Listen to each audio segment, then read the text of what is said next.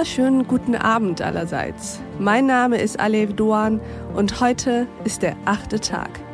Lassen Sie uns wieder gemeinsam Deutschland, die Welt und heute vielleicht sogar den gesamten Kosmos neu denken. Schön, dass Sie dabei sind. Ich möchte heute Abend etwas mit Ihnen wagen. Ich möchte mit Ihnen über etwas sprechen, das nur schwer, kaum oder auch gar nicht vorstellbar ist. Zumindest muss ich mich sehr konzentrieren und anstrengen, um es mir vorstellen zu können. Die Rede, meine Damen und Herren, ist von schwarzen Löchern. Jene schwarzen Löcher, die Forschungsgegenstand der diesjährigen Physik-Nobelpreisträger waren, jene schwarzen Löcher, die nicht nur Astrophysiker faszinieren, sondern auch Normalsterbliche. Und eben auch mich. Deswegen habe ich uns, liebe Hörerinnen und Hörer, jemanden in den achten Tag geholt, der sich mit dieser Materie bestens auskennt. Frank Eisenhauer ist Astrophysiker am Max-Planck-Institut für extraterrestrische Physik und hat zwei der Instrumente gebaut, mit dem das schwarze Loch im Zentrum unserer Milchstraße entdeckt wurde. Herzlich willkommen im achten Tag, Frank Eisenhauer.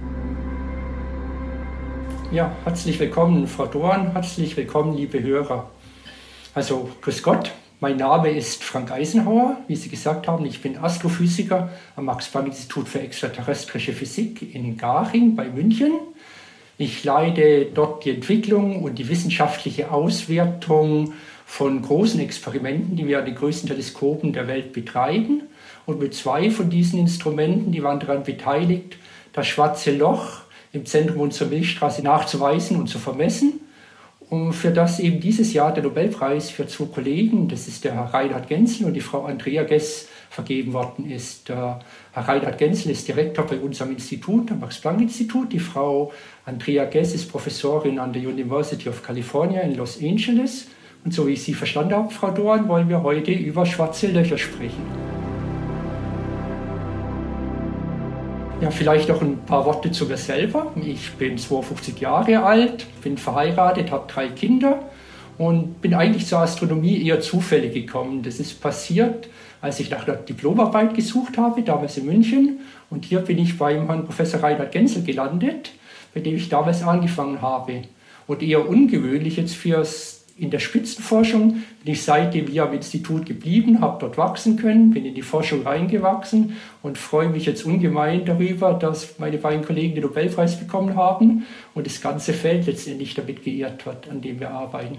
Herr Eisenhower, ich muss ganz ehrlich sein, ich bin ein bisschen nervös. Bei den allermeisten Interviews und Gesprächen bilden wir Journalisten uns ja ein, wir wüssten, wovon wir da sprechen und wozu wir unsere Gesprächspartner befragen.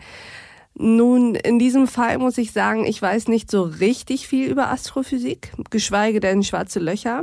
Sehen Sie mir also meine Unwissenheit bitte nach, das schon mal vorab. Ich möchte aber unbedingt mehr wissen. Deswegen sind Sie ja hier und nun würde ich ganz gerne teilhaben an Ihren Gedanken und an Ihrer Forschung. Sie haben jetzt erstmal das Wort. Ja, ich kann Ihnen vielleicht eine Geschichte erzählen, eine Geschichte über 100 Jahre Astrophysik zu schwarzen Löchern. Die Geschichte hat eben angefangen mit Albert Einstein, dem sehr berühmten Physiker, der viele Bereiche verändert hat bei uns in der Physik. Und er hat eben vor über 100 Jahren hat er eine neue Theorie der Gravitation entwickelt. Und eine sehr frühe Vorhersage, dann schon zwei Jahre nachdem er die Theorie formuliert hatte, sozusagen haben, haben sich Mathematiker damit beschäftigt und haben Lösungen für die Theorie gesucht. Und eine davon, die kam von, von dem Herrn Schwarzschild, auch ein sehr berühmter deutscher Physiker aus der Zeit, der hat eben gefunden, wenn wir ein Objekt ganz stark komprimieren, ganz klein machen, sehr schwer und sehr klein, dann ist die Anziehung so groß, dass nicht mal mehr das Licht entweichen kann. Und für, für viele Jahrzehnte ist es so ein theoretisches Konstrukt geblieben, wo Leute nicht verstanden haben und auch nicht geglaubt haben. Auch der Einstein selber hat nicht daran geglaubt, dass es die schwarzen Löcher gibt zu der Zeit. Und das hat sich dann erst in den 50er, 60er Jahren geändert, als man jetzt Objekte gefunden hat im Universum, die überhaupt nicht schwarz sind, aber schwarze Löcher sind. Und, und die Objekte, die man gesehen hatten, die hat, man Quasare genannt. Das ist eine Kombination von quasi so ähnlich wie ein Stern. Das waren Objekte, die waren punktförmig, ein kleiner heller Punkt am Himmel, aber die waren so weit weg, dass eine unheimlich große Energie dafür nötig sein muss, um so hell zu leuchten, dass wir sie hier als Stern sehen. Aber die Objekte sind Milliarden Lichtjahre entfernt, also das Licht dauert wirklich Milliarden Jahre, bis es hier ist.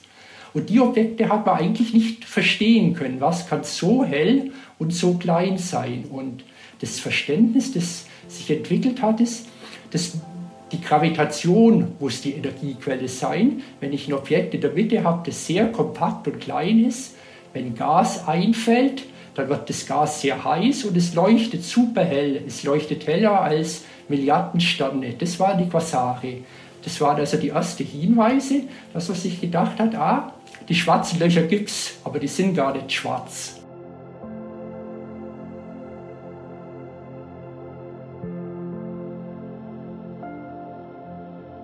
Um das gesamte Gespräch zu hören, können Sie sich als Pionier einfach einloggen und weiterhören.